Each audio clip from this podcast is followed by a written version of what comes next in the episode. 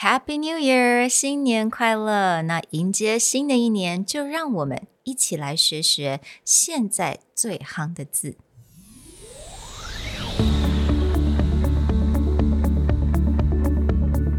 Hello，欢迎来到 Executive Plus 主管与沟通力的 Podcast。I'm Sherry, an educator, certified coach, and style enthusiast.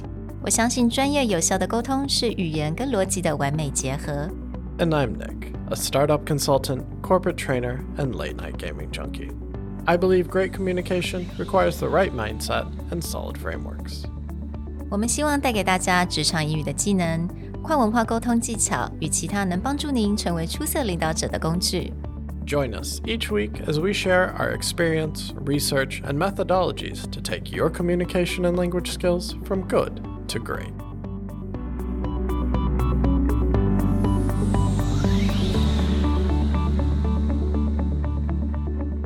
Hey, everybody.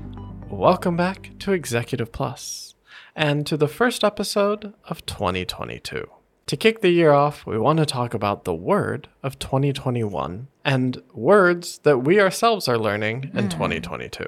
没错，本来我们想说，因为我们历年来都有这个习惯来做，就是整理一整年最最夯的字或最最多用的字。那我记得去年我们是在 English Cappuccino 有做类似像这样子的一个单元。那今年我们就想说，那我们在 EP 上面来做个这个单元。But I gotta say, after doing a little research, I'm not so inspired by the word of 2021.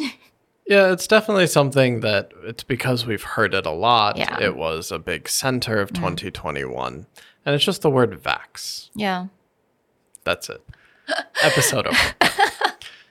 and when we started doing research for this episode, because we thought, I think 2020, we actually had a better word talking about the transition. Yeah. And then 2021 is just a word that everyone is familiar with at that point. Right. And also with COVID，因为疫情的关系，当然大家最多常在新闻上听到的字一定会跟疫情有关系。But I thought that's a bit of a downer going into like a new year. So we wanted to do something a little bit more fun, you know, something that's the words are very in in 2021 or like the recent years. And some of these words we actually learned for ourselves. I mean, at its heart, this podcast is about growing and learning more. And it's kind of funny looking mm-hmm. back at a lot of the hip words, especially among younger generation. There were certain words where you're like, what? That's Yeah. a word? Really? But the other fun part is you actually start to see words recycle. So hmm. words that were important when Sherry and I were teenagers. Hmm. Also words that have evolved over time. I'm always really interested that because I'm someone who spends a lot of time on the internet, a lot of online gaming, hmm. I see a lot of words that slowly become mainstream that maybe originated in just one website like Reddit or originated in online gaming and then it took maybe five, ten years for it to become standard in most people's vocabulary. 我就 I think that's a really good point。嗯，因为我们现在大家在疫情当中，很多人我们的生活在线上的，所以当然啦，metaverse，you know 这些字就会跑出来。那刚刚 Nick 有讲过，因为 这近几年这一年来讲，我们在线上的这种 presence 越来越强，很多人在 online gaming。变成一个主业，一个非常强大的一个市场，所以当然就会有很多的新的字会从那边过来。So you know what? Let's just kind of go over the list, and a lot of things are kind of new to us, but it's really fun for us to learn. I want to talk about the first word. Now，这个字呢，它并不是在 Internet 上面大家会讲的哦，the word of the year。但我自己觉得啦，尤其是看了非常多的 YouTube videos 跟 fashion makeup 比较有关系的 YouTube video，你会发现这个字常常出来，也就是 vibe，V I B E vibe。 Now, with vibe, you see this a lot to mean like people are kind of on the same wavelength. They kind of connect, or they connect with something they really like to vibe.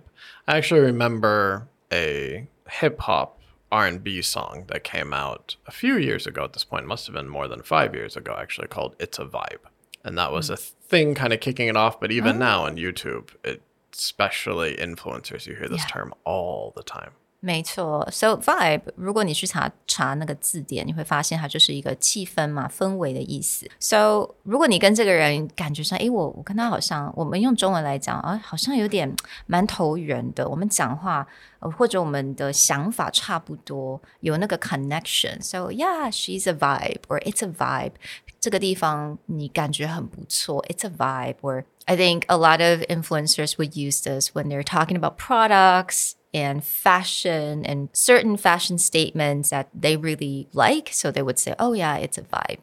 Another word that gets used a lot, especially in the influencer realm, mm-hmm. etc., is the word extra. Hmm. Now, actually, this should be really easy for most Taiwanese to start using because a lot of times Tai Guo Fun gets mm. translated as over. Oh. It's too over. She's too over. Yeah. But actually, that's not the correct translation. But luckily enough, you now have a word that really would cover mm. that same feeling, which is just extra. Like, yeah. oh, that's so extra. She's so extra. Exactly. I think this word is so easy to use. 但 extra 你也可以去讲到一个人的个性非常的 over，或他的穿着好了，他可能穿衣服非常的 extra。只要是 anything that has to do with too over, that's extra. So super easy to use. Yeah, it's a simple transition, or again, anyone who you see like they've gone too far mm. with some people when they dress themselves in name brands, they do it very classy, very mm. sophisticated. But some people are like, no, I just want the logo on everything. And be like, that's too much. Like, that's mm. extra. Exactly. So like Gucci nowadays, it's a bit extra. The next word is back to one of those internet, especially online gaming words that has made it into the mainstream, which is salty. Oh, I did not know it's online gaming word. That is an online gaming origin. Okay. And in English, we have a term to pour salt on a wound, Yeah. which means if you're already hurt, then salt actually hurts 在 more. 伤口上撒盐。 And so the idea is that if someone already has an open wound and you Yeah. pour salt, they usually get like really angry mm-hmm. or really upset.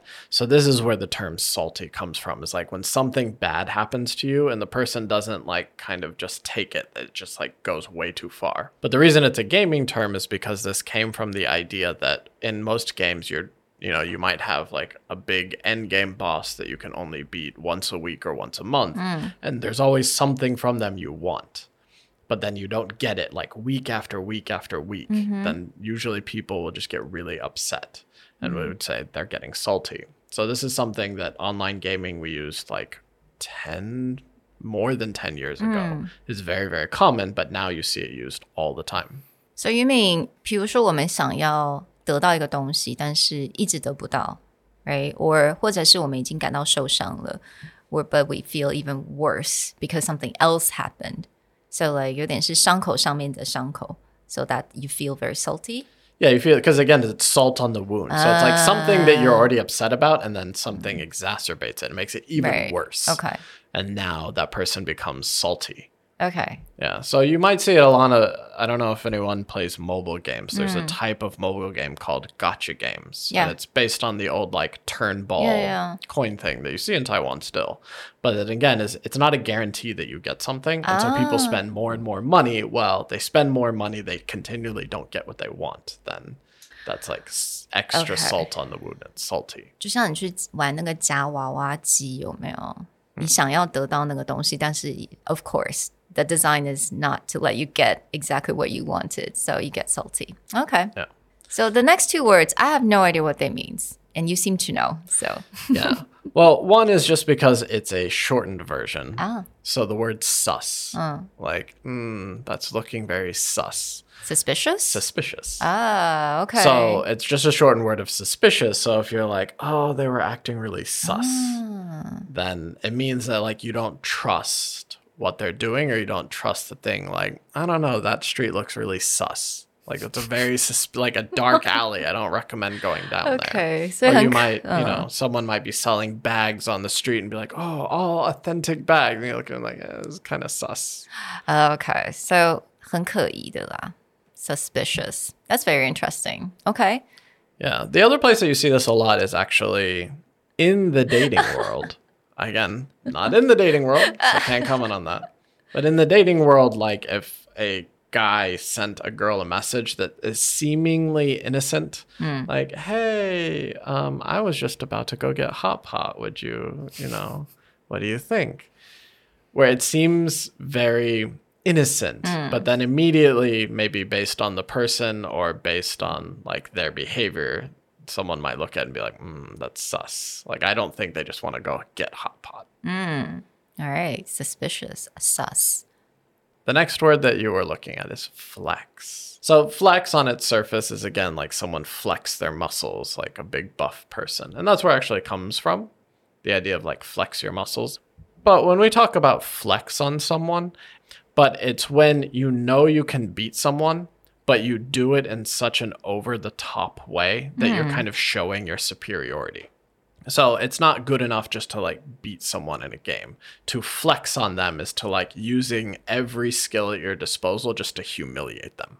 That's what it is to flex on someone. 所以刚刚 Nick 讲 flex 这个字，它是从 flex muscles 从这边过来。那 flex muscle 如果 我觉得大部分人应该知道我在讲什么，就是活动你的肌肉。比如说你要，you know，男生要秀给女生看，你看，你看那个我的腹肌耶，然后他就会有 flex the muscle，make it tight，right？make it very obvious to flex your muscles。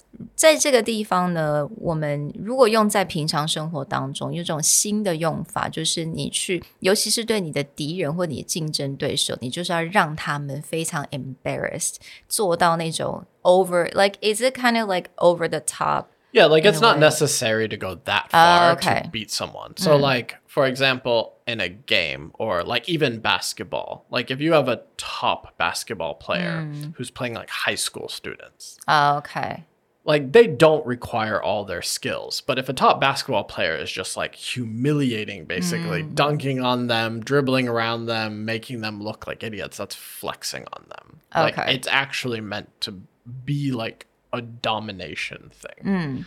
So let's say Michael Jordan 好了，想要跟一个小朋友比赛篮球，他轻而易举就可以赢了，但是他没有，他用尽他全力，然后让他让那个小朋友能够感到 Oh my God, so embarrassed like Yeah. that. Okay. That's flexing on someone. so it's like when you take every asset or everything you have just to like dominate Just to the show other side. them. Yeah. Okay. The next word is actually kind of fun. 如果你现在 在想说要不要呃 baby 要出生了，我要到底要给这个 baby 什么名字？尤其是女生的话，我会建议大家千万不要取 Karen 这个字。But you know, in a few years later，可能这一个这这个这个字就会变成没有太多的意义。So if your name is Karen, don't worry too much. It'll probably go away eventually. it will probably go away. Yes. So what does it really mean, Nick? So Karen, because it's a very stereotypical white female name. Okay. So this is not something you will see in a lot of other races, a lot mm-hmm. of other ethnicities. That's like true. Karen is very true. white. And so it kind of got associated with the very privileged, I think I'm mm-hmm. right about everything middle aged white woman in America mm. who thinks that they're the one who needs to tell a restaurant what to do and like tell everyone what is right and that it's their job to like inform the world of how things should work. So this has become a very bad stereotype to be a Karen because it's like someone who is very privileged and still thinks it's their job to tell everyone what to do. 当然，我觉得因为 social media 或者是 TikTok 有在之前有非常多这样的一些 video，就是有些人会去录啊，比如说某一个白人的女性，通常都是大概 like 三十四十几岁，right？、然后她都会去骂其他的一些店员呐、等等啊，会去教训人家。这个人他就会被 title 变成 Karen。Yeah. So, oh my gosh, she's such a Karen, right? That Yeah. became like a thing. like embarrassingly so. It's Yeah. not someone who's very kind about it, Yeah, it's subtle not about good. it, but it's like again that privileged attitude of you should listen to me because I know what's what kind of feeling. Now, is there any difference between Karen with a K or Karen with a C? Well, usually for this case, I always use Karen with a K, Okay. K A R E N. Okay, It's always gotcha. Karen. 所以你如果目前你的名字是 Karen 的话，with a K, then you can kind of change it to a C for now. Yeah. The next two words are fun because they have a very similar meaning. But it's interesting because you always have terms that the meaning is always there and then the term just slightly adjusts, right? So in this case, like the term straight fire, like that's straight fire. It's actually pretty easy to guess what that means. 就是就是火，right? So it's just hot. Just fire, yeah. Yeah, mm. like that's hot. And then this is back to ah. again Sherry and I's teenage years with like the movie Clueless mm. or Paris Hilton. Like it's totally hot. It's hot. It's mm. hot. Like it's good, right?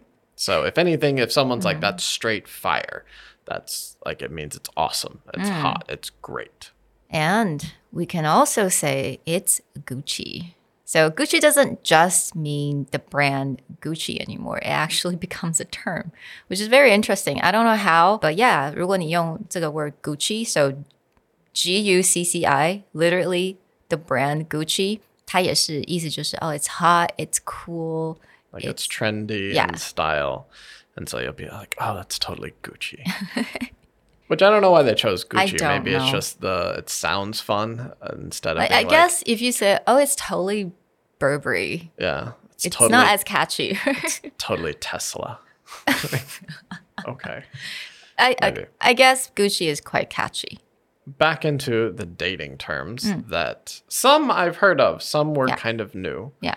One term that's been around for a long time, catfishing, Uh-huh. which that's been an internet Yes term for quite a while, Yeah. but I guess it's becoming even bigger now. I'm not sure why this Well- is considered trendy. It's definitely came from online dating, right? Right，就是现在很多人在线上交友嘛。那 catfish 就是他可能用的是别人的相片，他也用的是名人啊，很帅。现在一一大堆这种什么诈骗集团，然后有些人就会用那种很帅或者很漂亮的、很漂亮女生的照片，但是他是来骗骗这个人。So that's catfish. Because of COVID, there's a new term came from catfish. It's called mask fish.